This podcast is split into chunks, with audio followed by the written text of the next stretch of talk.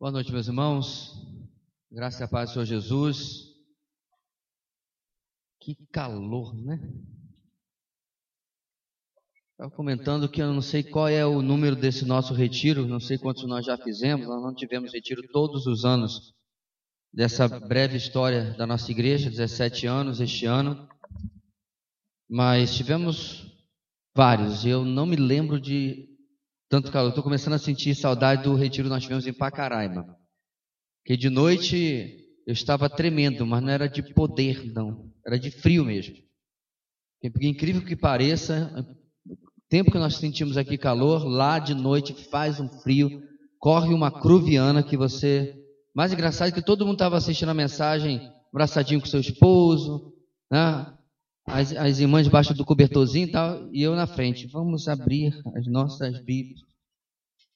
Principalmente no dia que eu ousei desafiar a intempérie e, e pregar de camiseta e bermuda. Aí que a coisa ficou feia mesmo. Bem, não tenho essa reclamação para este ano, porque estamos todos derretendo.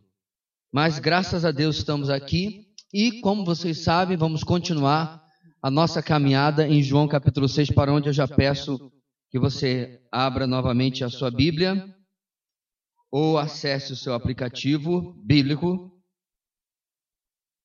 Vamos continuar a partir do versículo 37. João 6, 37.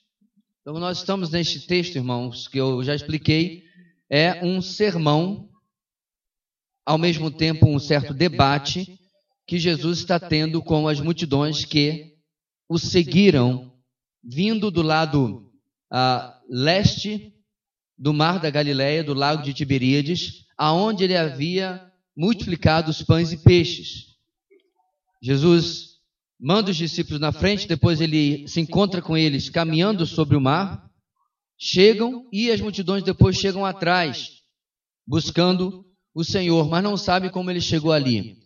E nós temos explorado como tudo que vimos até agora aponta para a deficiência de é, discernimento, de entendimento que essa multidão tinha, o que aponta para a deficiência de relacionamento que essa multidão tinha. Então, o que nós estamos tentando mostrar aqui, meus irmãos, é que, apesar de sermos ah, convertidos, salvos, passamos pelo novo nascimento, regenerados, renascidos, lavados e enxaguados no sangue de Jesus. Ainda assim, nós precisamos olhar para esse texto e verificar se, vez por outra, essas características de gente que não foi renascida, que não passou da morte para a vida, certo? Pode ser ou podem ser verificadas ainda assim em mim e em você. Porque é muito comum, meus irmãos, às vezes nós olharmos bons exemplos na Bíblia e aspirarmos fazer e ser como eles, isso é sem problema, é ok. Mas maus exemplos estão na palavra de Deus também, irmãos, como alerta. Quer aconteçam na vida de servos de Deus, quer aconteça na vida de pessoas que não são servos de Deus, ok? Então, quando você estuda a história de Elias e Acabe, é, é, é muito bom o exemplo de Elias. Ousadia, coragem, não tinha temor aos homens, tudo isso é bom. Mas o mau exemplo de Acabe é um grande alerta. Há diversas más atitudes na vida daquele rei que acabou com o povo de Deus. Entendeu? Não. Porque ali você vai começar a se prevenir de não repetir na sua vida as mesmas atitudes, de acabar com a sua vida. Você não entendeu? Então deixa eu falar. Vamos lá, irmãos, para o nosso texto que é o que interessa. Deixa Acabe acabando com o povo de Israel e a gente fica aqui com João capítulo 6. Bem, o texto começa, meus irmãos, no versículo 37, é de onde vamos tirar a partida hoje, continuando de ontem, ou aliás, desculpe, continuando de hoje de manhã, onde Jesus continua dizendo: Todo aquele que o Pai me der, virá a mim, e quem vier a mim, eu jamais rejeitarei. Na continuação desse discurso que Jesus está dando a essa multidão, Jesus agora provê a explicação definitiva do porquê da falsa fé, da falsa espiritualidade deles. Nós já vimos vários motivos que eram mais sintomas, mas ele vai agora dizer qual é a verdadeira razão, o verdadeiro motivo, a verdadeira explicação dessa falta de fé. É claro que ela se inicia, meus irmãos, é, na dureza de coração, como nós já vimos, na incredulidade deles, no, na, nas prioridades erradas, nas motivações erradas, tudo isso nós já vimos. Isso fazia parte do porquê eles eram tão falsos na sua busca por Jesus, na sua fé. Mas ah, lhes faltava, meus irmãos, principalmente, é isso que Jesus está falando no versículo 37, a obra soberana do Pai em suas vidas. Porque o texto vai dizer, irmãos, vou repetir: aquele que o Pai me der virá a mim. Não aquele que opta, não aquele que escolhe, não aquele que um dia, belo dia, acorda e pensa: Poxa, estou precisando de Deus na minha vida. Não aquele que passa por uma experiência de quase morte e acorda para a espiritualidade. Não é isso que o texto está dizendo. Qualquer situação que for usada por Deus para atrair e trazer alguém à fé verdadeira, passa por esse critério: aquele que o Pai me der, esse virá a mim. Por quê, irmãos? Há uma a eleição, há uma escolha soberana de Deus, a qual essa escolha é um presente do Pai para o Filho. Então, meus irmãos, por mais que nós entendamos que há uma correspondência na resposta do homem, essa resposta nunca acontecerá sem que Deus haja primeiro, sem que Deus interfira. Nós vimos isso com mais detalhamento na nossa EBD, mas o homem, eu e você, antes de Cristo, estávamos mortos em nossos delitos e pecados. Éramos escravos do pecado. Éramos filhos da ira. E todas essas características que a palavra de Deus dá, meus irmãos, ao incrédulo, resumem o fato de que é impossível partir dele a busca ou o desejo por Deus, e essa multidão não é uma exceção, está na mesma situação. Tal como o filho está confiante de que os seus serão atraídos pelo Pai, nós também podemos ficar confiantes que a pregação do Evangelho não será em vão e aqueles escolhidos pelo Pai ouvirão e atenderão o Evangelho. Então, Jesus está manifestando aqui, eu estou seguro de que o Pai vai atrair aqueles que Ele deseja me dar. Então isso significa, meus irmãos, que é, isso acontecia porque eles ouviam a pregação do Evangelho, e a mesma coisa acontece comigo e com você quando nós pregamos o Evangelho. Deus vai agir na vida daquela pessoa, Deus vai mudar a vida daquela pessoa para que ele ou ela possam ouvir a mensagem e responder positivamente. Nós sabemos, isso é praticamente com muitos cristãos, que a nossa responsabilidade é pregar, sim. Mas muitas vezes, meus irmãos, nós esquecemos que a nossa pregação depende da graça soberana de Deus. Não é porque você usou um método A ou B, não é porque você falou bonitinho ou não. Quantos exemplos você talvez também tenha, e eu tenho alguns, de pessoas que foram alcançadas por uma pregação extremamente simples, às vezes pessoas extremamente simples, às vezes falava até errado. Ou pregações simples de pessoas que poderiam falar muito mais, mas a ocasião não deu. Você deve conhecer a história em que Charles Spurgeon estava testando a sonorização no lugar que eles iam usar temporariamente enquanto o o, o prédio onde ele se reunia originalmente na igreja passava por reformas e ampliações. E ele é pedido que ele vá ao microfone, teste o microfone, e ele, em vez de falar um alô, alô, câmbio, teste, o que, é que ele fala? Eis o Cordeiro de Deus que tira o pecado do mundo. Ele repete as palavras de João Batista. Um dos trabalhadores, um dos trabalhadores, irmãos, que estavam ali, ouvem aquela afirmação vai para sua casa, durante todo o percurso está sendo beneficamente atormentado por aquela frase. Em sua casa, vencido por Deus, se ajoelha e se entrega a Jesus. Uma frase tirada do Evangelho da fala de João Batista. Ou seja, meus irmãos, quando Deus quer alcançar alguém, Ele traz a sua palavra e faz a sua obra, independente de quem está pregando, do método ou de qualquer outra coisa. O, trecho, o texto também, irmãos, traz outra garantia. Jesus nunca rejeitará os que vão até Ele.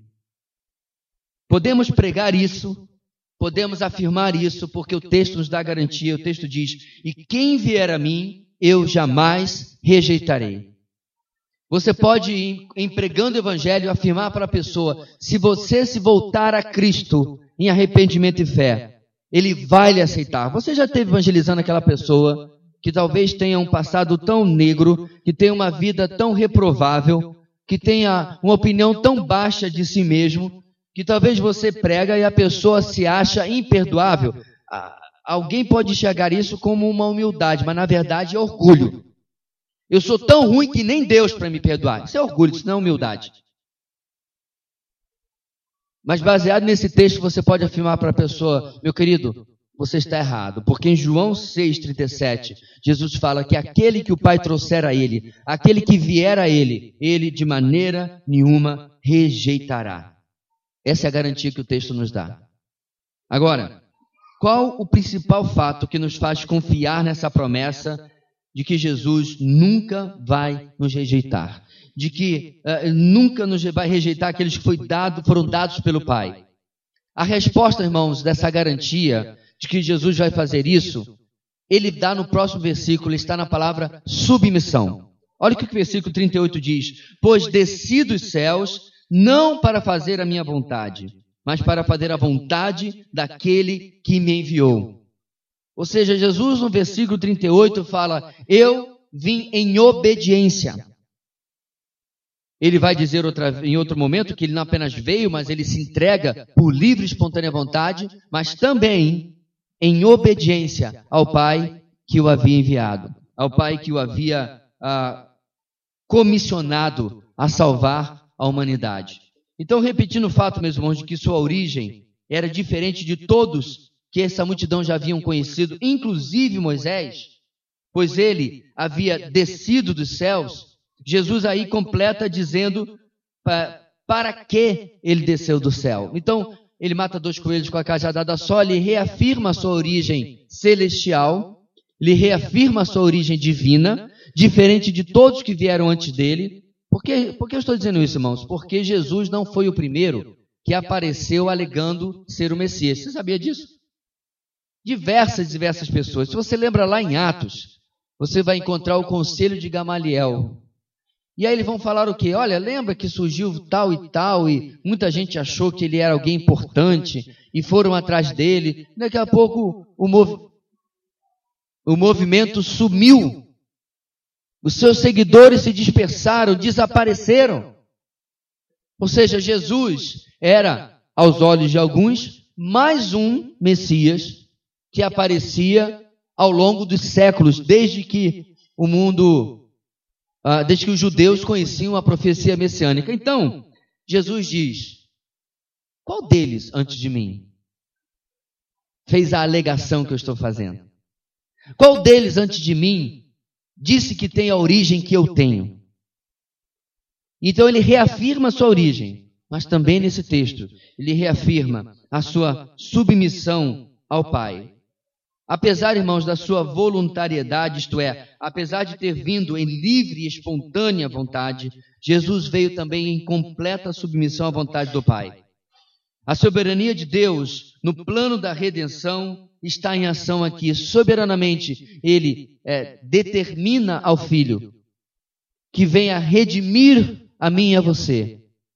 E quando o Senhor diz, eu vim porque o Pai me mandou, eu vim em submissão a Ele, e eu vim porque ele, ele vai me dar pessoas, e aí ele diz: Eu não vou rejeitar, tudo está unido. Nós podemos sempre ter a segurança de que Deus não vai acordar um belo dia e vai estar meio indisposto com você. A pessoa com quem você convive, pai, esposa, filho, esposo, etc., já acordou num dia meio atravessado? Com os dois pés esquerdos? com raiva de Deus e do mundo. Nós podemos passar por isso, irmãos. O nosso Deus não. Deus nos ama hoje, o mesmo tanto que nos amava ontem e o mesmo tanto que nos amará amanhã. O amor e a misericórdia e a graça de Deus e tudo mais que Ele sente por nós, irmãos, não oscila, mesmo nas nossas mais negras horas. Ele virou as costas ao filho na cruz para que hoje ele não precise virar as costas a mim e a você. Porque desde o momento do nosso novo nascimento nós estamos revestidos com a justiça de Cristo. Isso não é licença para pecar, você bem sabe disso. Mas é segurança no nosso relacionamento com Ele. Porque eu tenho certeza, meu irmão, que quando eu e você pecamos, eu acho que você não é diferente de mim, a gente não chega no momento da oração soltando fogos, não é verdade? A gente chega assim, Senhor, que alegria estar na tua presença, glória, aleluia, tarará, tarará. A propósito, eu tenho um negócio para tratar que sou meio chato, mas a gente já chega pensando no que fizemos. Lutando com os sentimentos de culpa. Não obstante, o amor e a graça do nosso Deus estão presentes mesmo nos nossos momentos mais tenebrosos, mesmo nos nossos momentos mais escuros. O nosso Deus não é um sentimentaloide. Ele não é alguém emotivo que se afeta, que muda o tratamento conforme o andamento da nossa vida. Tudo isso está na garantia, meus irmãos, que Jesus está dizendo aqui. E esta afirmação serviria para estes que estavam ouvindo como segurança, deveriam servir. Ouçam e sigam o que eu estou dizendo, sigam o que eu estou ensinando, obedeçam, pois essa é a expressão da vontade do nosso Deus de Yahweh, o Deus meu e seu Deus de Israel. Ouçam o que eu estou lhe dizendo. Essa multidão não pode é, acusar Jesus, meus irmãos, de não tentar mostrar a eles o quanto eles podiam se voltar para o Senhor, mas estavam endurecidos ainda. O texto vai seguir, irmãos, e em seguida Jesus faz uma das suas afirmações que demonstram a soberania de Deus no plano e na obra da redenção de uma maneira maravilhosa. Olha o versículo 39. E esta é a vontade daquele que me enviou, que eu não perca nenhum dos que me deu, mas os ressuscite no último dia. E esta vontade do Pai garante que absolutamente ninguém ficará pelo caminho. Nenhum dos que foram dados a Jesus pelo Pai, ninguém ficará pelo caminho. Esta verdade, meus irmãos, deve fortalecer a nossa vida a cada dia, porque, como acabei de dizer, nós não estamos todo dia iguais. Há dias que estamos debaixo de peso, debaixo de lutas. Quando os navegantes estavam no mar, numa época onde você não tinha satélite em cima, você não tinha GPS, e você se guiava pelas estrelas. Por que, que eles se guiavam pelas estrelas, irmãos? Porque o céu é o mesmo toda noite. À medida que você encontra um ponto fixo, você identifica, por exemplo, a estrela d'alva ou a ursa maior, tudo ao redor está no mesmo lugar que estava na semana passada e no ano passado e quando você era um garotinho. Sabia disso? Então eles encontram um ponto fixo e faz o um mapa para entender aonde eles estavam para poder navegar para o norte, para o sul, para o noroeste ou para onde quer que fosse. Na nossa vida espiritual, meus irmãos, se eu você olharmos para as ondas, para o mar, que varia e oscila, vamos ficar perdidos. Se olharmos para nós mesmos, para as circunstâncias, para as pessoas, já viu aquela, aquele pessoal que diz assim: por que você saiu da igreja? Ah, porque o pastor Fulano caiu, porque o irmão Fulano fez tal coisa, porque a igreja está. Interessante o pessoal falando, a igreja está cheia de hipócritas. Quase dá vontade de falar, pelo menos um saiu. Porque sempre são os outros, né, que são o problema. Quando uma pessoa me vem com essa história, meus irmãos, eu vejo claramente alguém que viveu uma vida voltada ou prestando atenção nas pessoas. O irmão que você está ao lado, ou à frente ou atrás, ele é em grande potencial alguém que pode lhe desapontar. Vire para o sermão e diz: Você vai me desapontar. Não, estou brincando. Isso é normal, irmãos, do ser humano. Somos, por natureza, falhos. Somos, por natureza, material que desaponta. Que não chegamos à expectativa. Até porque, às vezes, as pessoas têm uma expectativa que eu não tenho nem, nem condição. É, ó, eu tenho esperança que você vai pular cinco metros. Nem com todo o preparo do mundo eu vou pular cinco metros. Porque a expectativa dele é irreal para comigo. Porque às vezes com desapontamentos que são assim, porque simplesmente as pessoas querem mais do que você pode dar. Então, quando nós nos guiamos pelas pessoas que são ondas vagando pelo mar e não pelo Senhor, que é um, um firmamento fixo, né? um teto que é sempre igual, nós nos perdemos. Nós nos apontamos. Nós não sabemos para onde nós estamos indo. Então, meus irmãos, essa segurança que o Senhor nos dá aqui deve guiar a nossa vida todo o tempo. E essa verdade é reforçada capítulos depois, lá no capítulo 10. Eu queria ler para vocês versículo 27 versículo 29 a 29. As minhas ovelhas ouvem a minha voz. Eu as conheço e elas me seguem. Eu lhes dou a vida eterna e elas jamais perecerão. Ninguém as poderá arrancar da minha mão. Meu Pai que as deu para mim é maior do que todos. Ninguém as pode arrancar da mão de meu Pai. Este é o capítulo onde Jesus vai se apresentar como o bom pastor. Eu sou o bom pastor. É um mais um dos eu sous de João, do Evangelho de João. E aqui, meus irmãos, mais uma vez está reafirmado algo que, infelizmente, muitos dos nossos irmãos em Cristo vivem debaixo de um profundo medo, um profundo terror. O tempo todo achando que se você fizer isto ou aquilo, muitas vezes coisas que nem sequer pecado são, mas regras que colocaram sobre legal, de forma legalista sobre os seus ombros. Se você fizer isso ou aquilo, você perde a sua salvação. Mas quando a palavra de Deus, irmãos, nos ensina tamanha segurança, qual deve ser a nossa resposta? Erroneamente, algumas pessoas têm entendido que isso é um passaporte ou um passe livre para fazer o que quiser. Dá uma olhada na vida dos apóstolos. Eles estão ouvindo essas palavras também. Eles viviam uma vida como quiseram. Eles faziam o que dava na telha.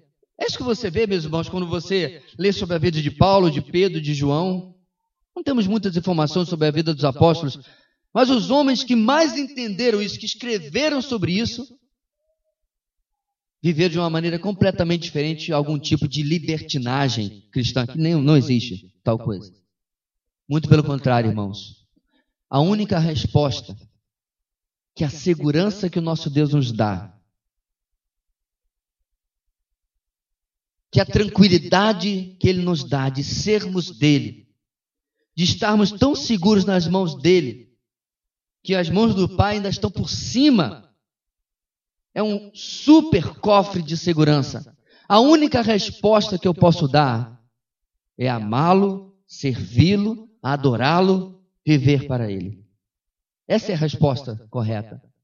De quem de verdade foi alcançado por essa graça soberana.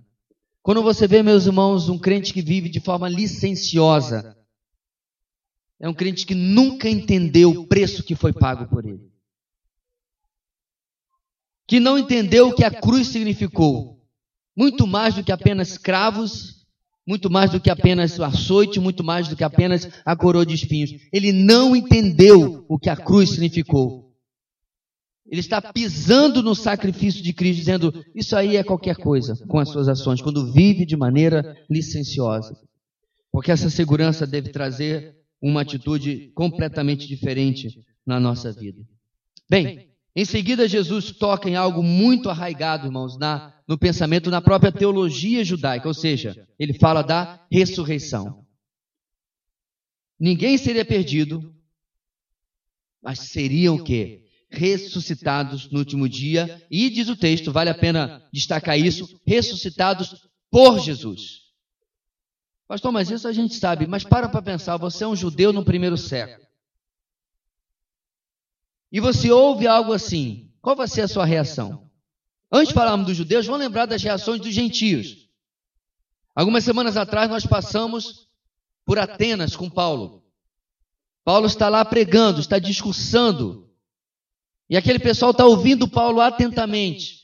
E aí, lá em Atos, meus irmãos, 17, nós encontramos o seguinte: quando ouviram sobre a ressurreição dos mortos, alguns deles zombaram. Estava tudo indo muito bem, estavam atentos, hum, curiosa a sua, tese, essa sua história, esse seu ensino. Mas quando falou de gente voltando da morte para a vida, zombaram de Paulo. Mas qual seria, irmãos, a reação, por outro lado, de judeus? Porque a ressurreição para eles era verdadeira.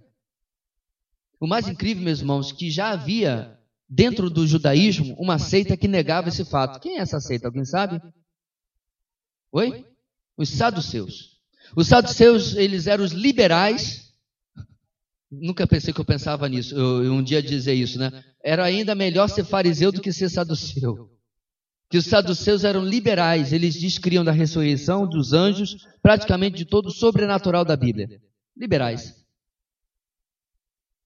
Os fariseus, por outro lado, criam na ressurreição, como a maioria do povo também cria na ressurreição. Por quê? Eles tiram, meus irmãos, por exemplo, a, de Daniel. Deixa eu achar aqui porque está na outra página. Desculpa. Daniel 12, versículo 13. Último versículo do livro, a propósito. Olha o que, que o texto diz. Quanto a você, siga o seu caminho até o fim. Você descansará e então, no final dos dias, você se levantará para receber a herança que lhe cabe, ou seja, ressurreição dentre os mortos.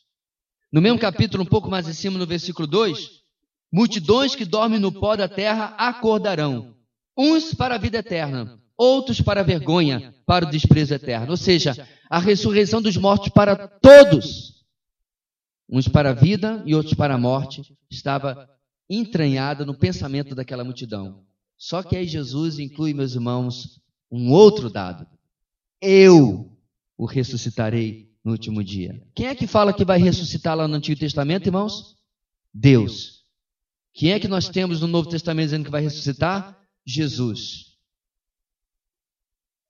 Eu fico pensando se essa não era uma ocasião perfeita para essa multidão apedrejar a Jesus. Se tivesse meio fariseu aqui no meio, já tinha dito para o pessoal apedrejar Jesus. Porque repetidas vezes ele está se igualando é, com o próprio Deus. E as afirmações de Jesus, irmãos, não pararam aí. Quando ele estava diante da, da morte de Lázaro, ele ouve de Marta a mesma segurança, a mesma esperança. Em João 11, 24. Marta respondeu: Eu sei que ele vai ressuscitar na ressurreição do último dia. Ou seja, tudo isso estava dentro da mentalidade dele, eles acreditavam piamente nisso. A complicação é Jesus dizer que ele é que iria ressuscitar. E hoje, meus irmãos, eu já falei isso algumas vezes na nossa igreja, é incrível como alguns cristãos ainda não entenderam que a salvação inclui eu e você mesmo um dia enterrados, mesmo um dia até cremados, se por acaso for a sua escolha depois de morrer, nós vamos ser ressuscitados e vamos receber um corpo novo. A Bíblia não fala de como ele será. A Bíblia não fala se ele vai ter a mesma aparência, se ele vai ter a mesma idade, não fala nada disso. A Bíblia fala apenas que, para bem daqueles a quem Jesus se revelou durante 40 dias, ele tinha a mesma aparência, mas nós não sabemos se na eternidade ele continuou dessa maneira, isso não importa. O que importa é a morte não tem mais poder sobre mim e sobre você. Ela é o último inimigo a ser derrotado, não é isso que Paulo fala? Sim. Mas ela será derrotada, mas ela já está derrotada na nossa vida. Não sabemos, irmãos, quantos anos nós temos pela frente. Nós não sabemos qual é o plano de Deus para cada um de nós. Não sabemos, de repente, se nós podemos ouvir uma notícia triste no, no seio da nossa igreja, mais cedo do que pensávamos, e sempre de forma talvez inesperada. Mas eu quero lembrar, meus irmãos, aquilo que Paulo fala aos Tessalonicenses, que ele ensina essas coisas sobre a ressurreição dos mortos, sobre o arrebatamento, com um principal objetivo: para que vocês não sejam como os que não têm esperança. E nós já explicamos várias vezes, irmãos, que a esperança bíblica, aquela que está lá em 1 Coríntios 13, fé, esperança e amor, essa esperança não é igual uma esperança humana. Talvez você este ano tenha a esperança de conseguir tirar boas férias e ir para tal e tal lugar que você sempre quis conhecer. Talvez esse ano você tenha a esperança de dar entrada na sua casa própria. Não são essas esperanças que a Bíblia fala. Porque talvez você viaje, talvez você compre a sua, a sua casa, talvez você passe naquela prova, não é verdade? A esperança bíblica é a certeza da eternidade. A certeza daquilo que o Senhor já nos prometeu. Então, meus irmãos, todos nós um dia, não importa quanto tempo isso se demorar, todos nós, um dia encontraremos essa porta esta passagem que nós conhecemos pelo nome de morte. Que as palavras que Jesus está falando nesse capítulo sirvam para nós de força e de segurança de que nós estamos passando para uma vida muito melhor do que aquela que nós temos hoje, incomparavelmente melhor, e de que não há absolutamente nada, nada para ser temido não há absolutamente nada. Às vezes, irmãos, nós, nós temos certa resistência a falar disso, não por aquilo que está do outro lado, mas porque nós continuamos preocupados com aquilo que vai ficar deste lado. Já parou para pensar? Pensa na sua história, na história da sua família, na história de amigos. Quantas pessoas, irmãos, nós já nós conhecíamos e não estão mais aqui? Você já parou para pensar que o planeta Terra continuou girando? Passado alguns dias, tudo resolvido, você voltou ao seu trabalho, você retomou seus estudos. A saudade existe, mas literalmente a vida não parou. Esse pode ser o meu último sermão. A sua vida não vai parar, a igreja não vai parar, muito menos ela, o mundo não vai parar. Por mais, meus irmãos, que a nossa ausência possa ser sentida, a graça e a misericórdia de Deus também se manifestam nessas situações. Aonde Ele supre a nós a graça suficiente, a graça necessária para passarmos por esta ou por qualquer outra situação na nossa vida. Só um parênteses aqui, porque é importante nós lembrarmos disso. Nós somos preciosos, mas não somos insubstituíveis. Nós somos valiosos, mas não somos incomparáveis. É tão interessante quando o pessoal fala assim: não sei como vou viver sem Fulano. Você passa ali depois de dois, três meses, ele está vivendo. Não parou de respirar, não parou de viver. A saudade fica, mas a vida paulatinamente volta ao normal. Agora, meus irmãos, quão triste é nós nos despedirmos de alguém sabendo que a eternidade daquela pessoa não é essa que Jesus está falando aqui. Como pastor, já me convidaram, me pediram uma ou outra vez para falar em um velório de alguém que não conhecia Cristo.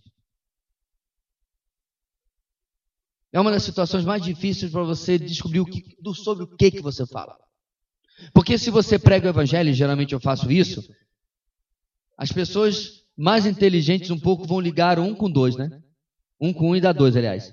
Espera aí. Se ele está dizendo que esse é o evangelho para ser salvo, esse é, o meio de salvação, é, esse camarada que está aqui não está dentro desse negócio aí, não.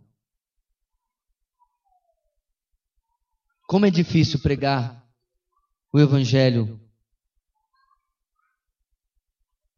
na ocasião da morte de alguém que está não está passando dessa para melhor, como a gente fala no popular. Mas por quê?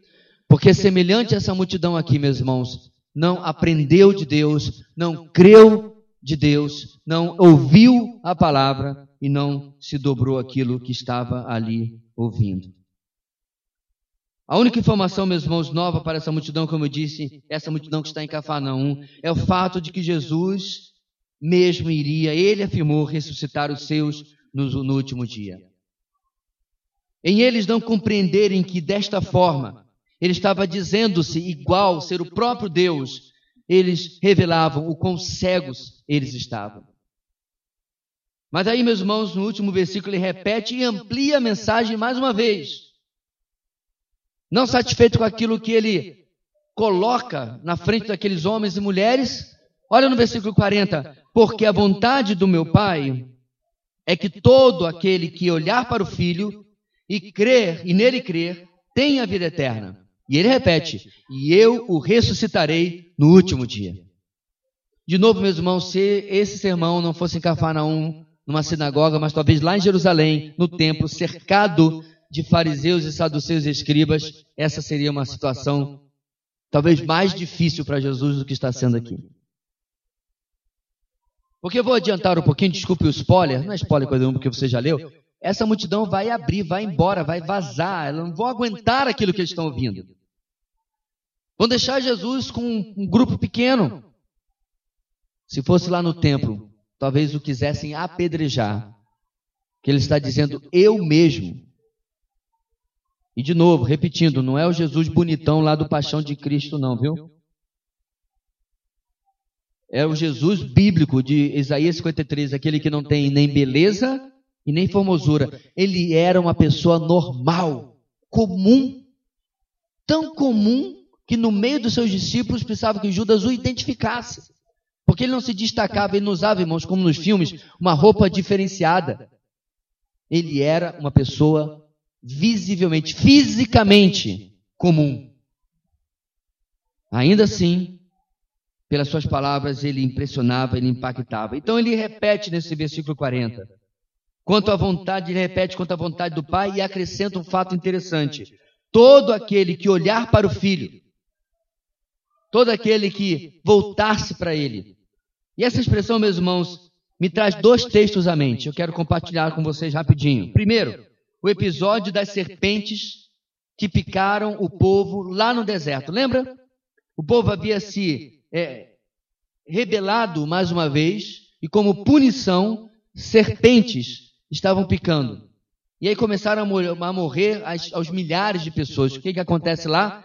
o próprio João registra, lembrando desse fato, as palavras de Jesus no capítulo 3, versículo 34. E aí ele diz: ah, Da mesma forma como Moisés levantou a serpente no deserto, assim também é necessário que o filho do homem seja levantado. Então, meus irmãos, o que acontecia no deserto, quando eles eram picados com uma disciplina de Deus, eles olhavam para a serpente que estava presa em um poste. E Jesus diz: Eu vou ser levantado também, e aquele que olhar para mim será salvo. É claro que nós não estamos falando aqui de literalmente olhar para Jesus, senão nós não seríamos salvos. Mas o que significa, irmãos, isso aqui? Aí eu lembrei de uma outra passagem. E esse texto, irmãos, ele é o texto da mensagem do sermão, quando Charles Spurgeon, com 16 anos, se converteu. Fugindo da nevasca, ele entra numa igreja metodista e lá está um substituto pregando porque o pastor não conseguiu chegar. E ele prega em Isaías 45, versículo 22. Eu vou ler na NVI e depois na revista atualizada porque dá um significado mais completo. A NVI diz: Voltem-se para mim e sejam salvos, todos vocês confins da terra, pois eu sou Deus e não há nenhum outro. E na revista atualizada, irmãos, diz: Olhai para mim e sede salvos, vós, todos os limites da terra, porque eu sou Deus e não há outro. Voltar-se ou olhar significa recorrer em busca de socorro. Essa é a ideia. Confins da terra, recorram a mim para serem socorridos. E Jesus está dizendo aqui às multidões: olhem para mim, vocês estão perdidos. Como inclusive ele mesmo ia se referir às multidões, como ovelhas que não têm pastor. Meus irmãos, os dias de Jesus eram dias de profunda cegueira espiritual. Bem se podia ler aos líderes daquela época a mesma passagem que Deus mandou através de Jeremias para os líderes dos dias de Jeremias chamando-os de pastores, ou seja, de guias do rebanho de Deus, ele diz: ai dos pastores de Israel, porque não cuidam da ovelha, não cuidam da ferida do meu povo. A mesma coisa poderia ser dito dos fariseus, dos saduceus, dos escribas, que deveriam ser exemplo, que deveriam guiar. Meus irmãos, eles deveriam ser os primeiros a reconhecer a Jesus como Messias e chamar o povo a aquilo que Deus prometeu, ele agora cumpriu. E nós sabemos que não é isso que eles fazem. Porque eles viram em Jesus uma ameaça ao seu status quo, à situação confortável que eles tinham diante do Império Romano. Era preferível a eles o seu conforto, as suas necessidades atendidas, do que mexer com os romanos e se colocar do lado de Jesus. Porque no verso, meus irmãos, 40, ele continua ainda dizendo que não seria apenas olhar para o filho, ele completa aquele que nele crer. Algo que essa multidão estava longe de conceber, de entender, de praticar. Mas a estes ali que podiam olhar e crer, Jesus estava garantindo a vida eterna estava garantindo a ressurreição para a vida. Como eu disse mais cedo, não uma vida bios, mas uma vida zoe, uma vida essencial, espiritual, uma vida eterna. A eternidade da verdadeira essência de que nós somos, além da casca, além dessa casa perecível. Aí eu paro para perguntar, meus irmãos, quão cego alguém tem que ser? Quão cego alguém tem que estar? Para quando você busca algo tão temporário, tão provisório, tão passageiro como pão de cevada e peixe. E ele se vira para você e diz: Eu quero lhe dar um pão melhor, um pão mais elevado, o pão que vai mudar o significado da sua vida. O que, que eles fazem? Rejeitam isso, escolhe o temporário. Não há como nós, irmãos, compararmos como foi completamente ao contrário com a mulher samaritana. Lá não era pão, era água.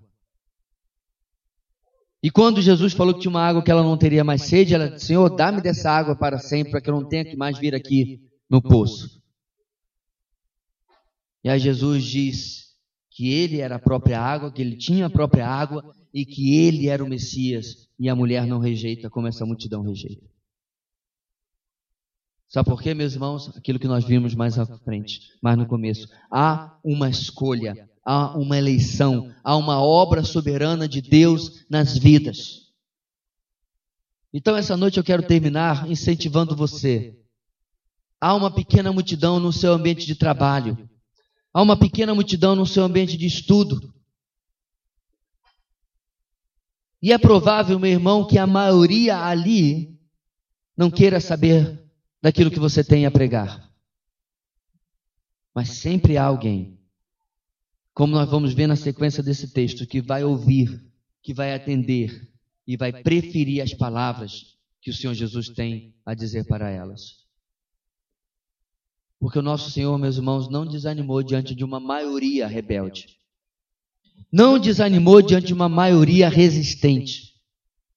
Mas continuou pregando, continuou ensinando-os Inclusive, a própria pregação deles se transforma em condenação para esses que aqui estão em dureza de coração, mas se transformará em salvação para uma minoria que vai atender. Então, se você por acaso tem reclamado, porque pregou para A, B, C, D, F, G, H, quantas letras você quiser. E as pessoas não vieram de braços abertos, lágrimas nos olhos, e quase se jogando aos seus pés. Muito obrigado por você ter trazido essa mensagem. Se você tem reclamado isso com Deus, de como as pessoas são duras, saiba, meus irmãos, que nosso texto aqui é um exemplo claro do caminho estreito em comparação com o caminho largo. Da porta estreita e da porta larga, aonde, da mesma forma, poucos estão entrando mas alguns entram. Por que, que eu sei disso? Porque essa noite eu não estou falando com cadeiras vazias. Dentre uma pequena multidão da onde você convive, Deus tem chamado e escolhido e separado a mim e a você por causa unicamente de sua graça, mérito algum. Mas essa é a comprovação, meus irmãos, que mesmo que você receba zombaria, Atenas, mesmo que você receba descrença aqui em Cafarnaum, mesmo que você receba a incredulidade que for, Deus vai eventualmente lhe levar aquela pessoa que o evangelho vai impactar e vai cair com uma única coisa que ela esperava na sua vida para dar verdadeiro significado à sua vida. Vamos orar, meus irmãos, pelo nosso trabalho. E agradecer a Deus pela segurança que Ele nos dá em textos como esse, da obra que Ele tem feito em nossas vidas. Senhor Deus, dá-nos a cada dia vontade e desejo de continuar obedecendo ao Senhor e proclamar o Evangelho que salva, que transforma vidas. Dá-nos, ó Deus, desejo e a capacidade de não nos de não avaliarmos, ó Deus, nada a respeito ou por causa das reações das pessoas. Porque se alguém avaliasse o ministério de Jesus apenas pelo que está acontecendo aqui, diria, ele foi um ministério fracassado. Mas a pregação fiel do Senhor e a rejeição e a dureza dessas pessoas, todos estão aqui, ó Deus, confirmando a tua palavra. Porque eventualmente aqueles que tu tens chamado, aqueles que tu tens escolhido, ouvirão como ouviram. Ouvirão na nossa própria vida, na nossa própria pregação. E Senhor, muito obrigado. Porque somos teus. E tendo a Cristo como nosso Senhor e Salvador, já passamos da morte para a vida. Já experimentamos a bênção de te pertencer e de poder, ó Deus, a cada dia andar contigo, sabendo, ó Pai, que temos uma eternidade inteira, prometida e garantida, aguardando por nós. Muito obrigado, Deus. Abençoe o resto da nossa noite, é o que oramos. Em o nome de Jesus. Amém e amém.